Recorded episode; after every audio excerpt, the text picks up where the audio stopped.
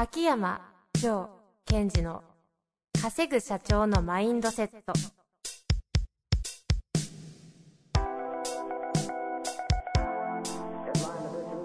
なぜ一流の経営者たちはぶつかる壁を次々と越えられるのか。そこに隠されたマインドの正体。ポッドキャスト「稼ぐ社長のマインドセット」は上場企業から中小企業まで。エグゼクティブコーチングトレーナーとして人材開発を行ってきた秋山城賢治が経営や人生で役立つマインドの本質について分かりやすく解説しますこんにちは、遠藤和樹です。秋山先生、本日もよろしくお願いいたします。はい。よろしくお願いします。さあ、というわけで、今日も質問来ております。はい。早速入っていってよろしいですか？はい。お願いします。今日のベスト素敵ですね。ありがとうございます。ピンクです、ピンク。真ピンク。そして白のパンツに白の T シャツ。白のスニーカーという、このイケメンしかできない格好です。よくわかんないですか。はい。先行きましょう。無視です。コメントなしなんですね。いや少し恥ずかしいので先行ってもらいどうたいで。なんですすか素敵なんです。ぜひりがとうございます皆さんもね、セミナーとかで見に来ていただきたいですね。はい。というわけで、ご質問いきますよ。はい。えーこの方ですね、51歳の事務職、えー業種が医療品の小売業というふうになっております。ご質問です。上場企業で総務部門の執行役員を務めています。非上場時から勤務しており、東証上場に至るまで自分なりに努力してきた自負があるが、社長との溝が深まってきている。自分の軸を完全に見失った気がしてならない。何度か前のポッドキャストにあった自意識過剰系の事例に当てはまるのかもしれないと感じているが、五輪夢中の状態。どうすれば霧が晴れるのだろうか。よろしくお願いいたしますということですね。はい。これあのーこういうケースってありますよね。ありますよね。うんそれは、あの、上場企業になった場合のところですか？そうですね。で、結局その、まずはその会社さんが上場を目指すじゃないですか。はい。で、それが成功しましたっていう、まず一つの事実があって、うんうんうんで、その後に次どうしていくかってことですよね。そうですよね。ですからまあこの方、えっ、と、いろいろと今、五輪夢中って書いてあったように、えっ、と、何かこう自分の中でしっくりしてる部分はないと感じてますが、うんうん。その前の事実としては、まあ会社としては上場を目指して、それに成功してるということです。そして多くの会社さんが上場を目指して、今あなたがいる場所を目指している会社はあるってことは、ちょっと知っといた方がいいかもしれませんね。うんうんうん。まずは事実認識として。はい。で、その上でっていうことですよね。はい。はい。で、あのーまあ、いろんな切り口からこれを見ることができるんですが、えっと、一つですね、今日は、その、自分と社長とか、自分と会社との、こう、距離感とか関係性っていうのからちょっと見てほしいんですよ。うんうんうん。えー多分この方は、えーその非上場の時には、どんな感覚で社長とか会社と一緒にやってきたかってことですね。これどういう感覚だと、遠藤さんは想像します？感覚ですか、うん感覚の前にその事実として社長との距離は当時は近かったと思うんですよね。うんうん。まあ、上場してる以上、もうボードメンバー多分相当一新してるでしょうし、はい当時残ってた、出世した連中たちもきっと大体排斥されたりとか、うんある程度もう耐えられなくて環境変化に抜けてったりするんで、関係においては溝は近かったのがなんか遠くなってるっていう感じになってそうだなと。そうですよね。その関係が近くなったのが遠くなったっていうのを少しこう詳しく見たいんですよ。そうすると自分の状態がわかるんですね。はあはあはあ、具体的にどんな感じで見ていくんですか？例えば多くの会社さんがですね、はいこう社長と共にとかみんなでやっていこうっていう時には、うんうん一つの、なんていうのかな、集団、組織の中に自分がきちんと属してるっていう感覚です。うんうんうん。もうちょっとわかりやすくすると、うーん、ちょっと家族っぽいニュアンスも出てくるんですね。ファミリー経営と言いますか。ファミリー経営とか。ファミリー経営はオーナーの話になっちゃそうですよ。ね。ファミリー経営というよりは、えっと、ファミリーのようにってことかな。うんうんうん。なんかこう、お父さんがいて、お兄さんがいて、弟がいて、じゃあみんなで、えーあそこ目指して頑張ろうみたいな。まあ、究極のこう一体感を感じるような。そうです、そうですうん。で、その中で、えっ、と、自分たちが、えー大変なことも乗り越えたり、達成感とか味わえてどんどん成長してきた。というその、組織なんだけど、ちょっとこう、家族のような一体感で頑張ってこれた。うんうんじゃあそこから上場していくために何が必要かっていうと、実はその経営者とか経営層がそのフェーズを終えて、会社という集団を一つの装置として見ないといけないんです。うんうんうんまあ、装置ってもいいし、えー、ちょっとドライな言い方すると一つの箱。で、上場するときは、うんうん、その会社という箱、または装置が、市場に対してこのぐらい価値があるから、みんな出資してねっていう形になるわけですよ。うんうんで、それが認められると、まあ、えっ、ー、と、株式という、そのところに商品が並ぶんですね。うんうん、で、みんなそこで、こう、株を買える状態になるじゃないですか。ですから、まずその心理的な側面というかな、その距離感的には上場したということは、ちょっと家族というような仲間から、その会社という装置、箱を市場に出したっていうことをやっぱり分かっていかなくちゃいけないんです。それはこの方、今、えっ、ー、と、総務部門の執行役員となってますけど、この方も当然そうですし、それこそ社長ご自身もっていうことですか、はい、そうですね。で、社長の方は多分、その、えー、マインドの切り替えはしてると思います。うん、うん。まあ、せざるを得ない立場ですか、ね、そうなんですね。毎年株主総会もあるし。はい。そうすると、今までは、風土、えー、会社における風土っていうことがベースになってきましたけども、そうでもなく今度は世の中からどう見られてるかっていうことがベースになってくるので、えー、自分たちの判断基準ではなく世の中からの判断基準っていうのを当然受け入れなくちゃいけない。はいはいはい。で、多分今遠藤さんが言ったように社長はそのマインドは切り替わざるを得ないのでもう切り替わりましたと。うんうんうん、でそうすると、えー、またそこに必要なさっき言ってくれたようにいろんな方が入ってくるじゃないですか。うんそういうプロというかその感覚を持った方そうですね。そうすると今までいた方が、その今までとは違う感覚で、会社とか社長とか組織との距離感を自分の中で作らなくちゃいけないっていうフェーズに入ったんですね。うんうん、ですから、まあ、あの、彼が、この方が言ってる意味はすごいわかります。その、なんか溝があると。うん、ただその溝というのは、えっ、ー、と、上場したことにより、社長も今まで社員の方を見ることが多かったかもしれませんが、世の中を基準に物事を判断せざるしなくてはいけなくなってきましたよということなんですね。うん。そ、そういうこう、上場の後において、非上場からの変化で環境が変わって、そうならざるを得ない。そして、その一体感でみんなでっていうところから、一つのもう箱システム、装置みたいな形で扱わないと、こういけないような状態の中ですよ。溝ができている。はいうん、そして、社長はもう変わってしまっていってるだろう想定でいくと、うん、この方自身、まさに書いてありますが、軸を完全に見失った気がしてならないと。うん、このあたりをまさにこう稼ぐ社長のマインドセットはもう終わってる中で この方はどういうふうに稼ぐ社長の執行役員にね、稼ぐ執行役員ですか？はい、そうですね。で、まずはそういう自分が置かれている環境が変わりましたと。はい。で、これって、あの、私のその、書籍にもあった稼ぐ社長のマインドセットって指導本あるじゃないですか。うんうんうん、あそこのフェーズで言うと、やっぱりステージが変わりましたよってことなので、この役員の方もステージを変えていくチャンスなんです。うん。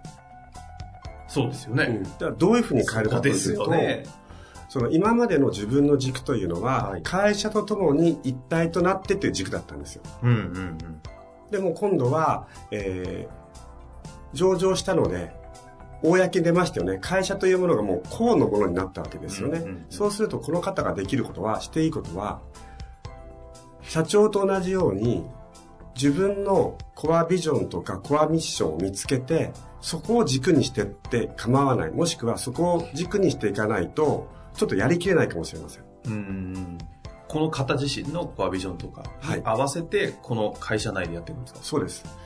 というのは、その会社っていうものは、今度は上場したので、えっ、ー、と、世の中に対してどういうことをやっていくかって宣言をしていかなくちゃいけない。うん、またそれに向かってやっていく。ということはですよ、その、自分はたまたまその会社の箱、っていうか装置の中で頑張る人間として、はい、自分自身がどういう生き方をしていこうとか、うんうんこの会社というフィールドの中で自分のビジョンとか自分のミッションを見つけてやってっても構わないんですうね。んまあ、冒頭におっしゃいましたけど、まさにもうよ世の中の装置として出てる以上、それをどう自分のコアビジョンのために使うかぐらいの観点を持っていいっていうことですね。そうです、そうです、そうです。その、それぐらいの観点で行った方が、もしくはそれぐらいの観点で行かないと、何のために俺は仕事してんのかなとか、そういうのが見えなくなってきてしまうというのは、ゴリすねと書いてありますそうそう。ああちなみにですよ、選択肢、選択肢というか、今みたいな話を聞いていくと、じゃあその自分自身のコアビジョンみたいなものが、その家族みたいな形でこうやっていくみたいなところであれば、そういう会社の方に移、もう一度こう立ち上げて移っていくっていうのも一つの手じゃないですか。それはあります。なんかそのあたりはこう、選択をする上でどんな風にこう、残ってもう一回やってマインドセットを切り替えていくのか。なんか今のマインドのものをこう保持するというか強化するために環境を変えるのかみたいな。なんかそのあたりは。はい。えっと、実はそれも一個でいいんですね。一個。はい。同じなんです。つまり、その、今このタイミングで彼がしたらいいのは、それでも自分のコアビジョン、コアミッションを見つけるわけですよ。で、例えば、その家族のようにえ他者に移るっていう時も、じゃあその他者で移るってことは、自分の、例えばビジョンとしては、えっと、チーム内を、えー家族かのような、えー関係性を作りながら、うんうんえー社会に価値のあるものを提供していくと。みたいなニュアンスをコアビジョンまたはミッションにしていけばいいわけですよね。うんうんうん。でもしそうなった場合、それを、えっと、今の組織内の中でやっても構わないし、出ても構わないわけです。はい、はい。ですから、えーっと、もし今の上場した組織内の中でもそれはできますよね。例えば自分が、えー任されたチーム、総務というチームを、ここを、えー家族かのように、例えばですよ、うん家族かのように連携プレーを取りながら強いチームを作るんだ。これが俺のミッションだっていうふうに思えれば、今の会社でやってもいいし。ただ、そうではなく、もう一回一からね、そういう会社を作りたい。また上場までそういうチームを作って引っ張ってって、えー欲しい。そのために人材を求めてるっていう社長さんと出会っていけば、そこに移ってもいいんです。あの、今までにも何度も出たフレーズですが、究極どっちでもいいわけですね。そうですね。その、どっちでもいいっていうのは、どっちでも good っていうことです。うんうん。ただその時にってことですよね。はい前提は？コアビジョンとかミッションをきちんと見つけられれば、すごい彼にとって選択肢がある。これあの、お話の中にですよ。この、このご質問の中に自分の軸を完全に見失ったっていう話。うん。そのコアビジョンとか、コアミッションとかっていうのはこう向かっていく先の方向性じゃないですか。はい。で、一方でこう、この方自身のこう、なんていうんですか、こう自分の、この自己みたいな、あり方といいますか、アイデンティティといいますか、的なところのこう、なんかこう、あ、どこなんだ自分はみたいなのもあるのかなって気がしたんですけど、そうですね。というのは、その、今まで一生懸命やっていく中で、えっ、と、自己のっていうのを、自分のというのを見る機会が少なかったと思うんですよ。うーん、それこそ組織のために。そうです。会社の中の自分っていうふうに。うんうんですから、あの、どこかのタイミングで、えー自分のっていうのを見てもいいわけですよね。この方、その、ある上場企業におけるし総務部門の執行役員の私じゃないですか。うん。結構ここって辛いじゃないですか。その自分であることと、そう、上場企業の執行役員であることが、うんこう、自分と総務部門の執行役員が、なんかこう、どっちが自分かもわかんないし、そもそも自分も見えなくなりそうですし。そうですよね。で、その時に、それが、あの、ロールにはまってるんですよ。執行役員という、そうそうそう、ロール役割。だそこから一貫自分を解かないといけないんですね。解くというのはよくおっしゃっているあの、執行役員というウェットスーツみたいなのを着てるから。それを一回脱いで、じゃあ自分はどんな役割なんだと。うん。えっと、実はその私、ちょっと似たようなクライアントさんが昔いて、うんうん。えーある超大手の外食産業の総務部長だった方がクライアントだったんですね。で、まさに同じ立場じゃないですか。そうですで、えーその方も、えっ、とあ、飲食店で、はいもう数店舗の時に入社して、へすごい勢いで大きくなって、え。うんうん。で、上場した。へえ、同じパターンじゃないですか。はい、もほうあの、今や日本中の方が知ってる、うんうん。ある外食系なんですうが、んで、その方も、えっと、やっぱり、その風土が変わってしまったり、何か上でこう、政治的ような動きがしてね、なんかこう、暗雲が立ち込めてるから、自分はどうしたらいいんじゃないかっていう、すごい悩んでたんですよ。うんうん。で、そこで私セッションをしてて、えー彼のコアバリューとか、コアビジョンとか見たときに、あるセッションの時に、そうか。僕は総務部じゃなくて、ゴールキーパーだったんだ、とか言ったんですよ。ほうほうほうほつまりこう、ゴールキーパーで、みんなの方を向いて指示出しながら。う。うんうんうん。で、えーそこはこういうふうに動いた方がいいとか。で、それが、えっと、今までは、えっと、草サッカーから J3 に上がって、どんどん上がってって、最後はワールドカップの決勝戦のゴールキーパーぐらいにならないといけないなってことに気づいたんですって。で僕は、えー僕の仕事は、えーとサッカーで言うと、ワールドカップに出場しているゴールキーパーですと。でそうすると、従業員と顧客のために、えー本もや担当することになったので、うんうん。ダメなものはダメ、いいものはいいってことをきちんと言っていくと。うんうん。ですごい state 変わりましたね。で、その状態において、一応総務部長みたいな、こう、役割を担うとそうですね。そのゴールキーパーである、えー自分が要するにみんなのことを守るためにいる僕は、たまたま今総総務で総務部長をしてると。で、本も扱ってるから、うんうん。そうするとですね、今まで、えっ、と、上場前だったら、えーいろんな課長とか、他のセクションの部長に、えっ、と、これをやってくださいって言いづらかったんです。うんうんで、それがすごいかなり強く言えるようになったって言ってましたね。つまり、僕にとって顧客と社員に危害が及ぶものを悪とするみたいな。うん。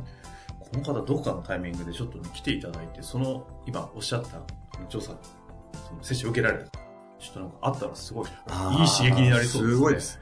ちなみにその彼は、えっと、引退したら、その自分のゴールキーパーの感覚あるんでしょうね。みんなのために、みんなが過ごしやすいフィールドを作るっていうのは彼のロール、コアロールになったので、うんうんえっと、退職したら北海道に移住して奥さんと住んで、なんか、この感覚で地域の人に貢献できるようなことをやりたいんですとか言ってました。うんそのために今は箱に残るということを選択されたそうですね。ゴールキーパーとして。そうそう。だから、あの、その箱に残っても、北海道に行っても、僕のやることは変わんないっていうのが分かりました。って言ってましたね。ん今の具体的なね、それこそ秋山先生のセッションを受けられた方が同じような環境下の中でそういう事例もあると思いますのでね、今のお話ちょっと活かしていただいて、はい。まずはその環境が変わったという事実をちょっと一体受け止めていただき、うん。その上で、ロールにはまらず、総務部長の執行役員である私の前に、何者である私が執行役員をやっているのかというところにフォーカスして、コアビジョンを見ていくと、また新しいヒントがありそうですよね。はい。というわけでまたいろいろやっていく中でご質問ありましたらお待ちしておりますので、ぜひ秋山先生に質問してみてください。というわけで秋山先生、本日もありがとうございました。ありがとうございました。本日の番組はいかがでしたか？番組では秋山城賢治への質問を受け付けております。ウェブ検索で秋山城と入力し、検索結果に出てくるオフィシャルウェブサイトにアクセス。その中のポッドキャストのバナーから質問フォームにご入力ください。また、オフィシャルウェブサイトでは無料メルマガも配信中です。ぜひ遊びに来てくださいね。